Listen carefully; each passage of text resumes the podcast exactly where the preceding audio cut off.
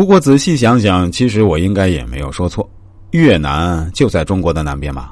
只是这位朋友的理解能力确实有点太奇葩了，这也算是无心插柳柳成荫吧。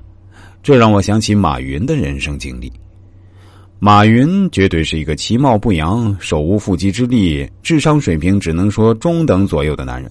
其实也不能说人家智商不高，而是不适合中国的高考体制。因为马云的英语学得非常好，但数学对他来说实在是太困难了。第一次高考啊，他数学只考了一分，这是真的啊，他自己也承认。但我们想想都不可思议啊，因为这说明他不但数学学得差，而且运气也忒糟糕了。那随便选中一个选择题也不止一分啊！复读一年后，数学也只有十九分，因为也是出生在普通家庭，那时候高考还没有扩招，录取率本就不高，所以第二次高考失利后，马云跟着表哥一起南下深圳，想去应聘做个保安，然后彻底不再把希望放在读书这条路子上。但令他十分抓狂的是，这家公司的人，人家留下了他的表哥，却把他拒之门外，因为他太瘦弱了，显然不符合成为一名优秀合格保安的标准。郁郁寡欢的马云只好厚着脸皮恳求父母再给自己一次复读的机会。而且他这一年确实非常努力，还雄心勃勃的制定一个冲刺北大的计划。但理想很丰满，现实太骨感。第三次高考，他还是不行。虽然成绩比以前高了不少，但仍然比二本线少了五分。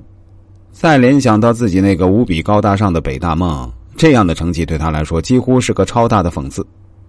已经不可能再有机会复读了，因为父母也供养不起了。再者，自己年龄也大了，继续复读都不好意思了。而复读两年才读个专科，对好强的马云来说也是不能接受的。就在他打算再次南下深圳打工的时候，忽然传来一个好消息。恰好那年杭州师范学院没有招满人，于是决定降低五分破格招人。而马云的高考成绩恰好比二本线少了这五分，真是一分不多，一分也不少。在大学里，马云把英语水平学到了顶尖水平，还担任了学生会会长。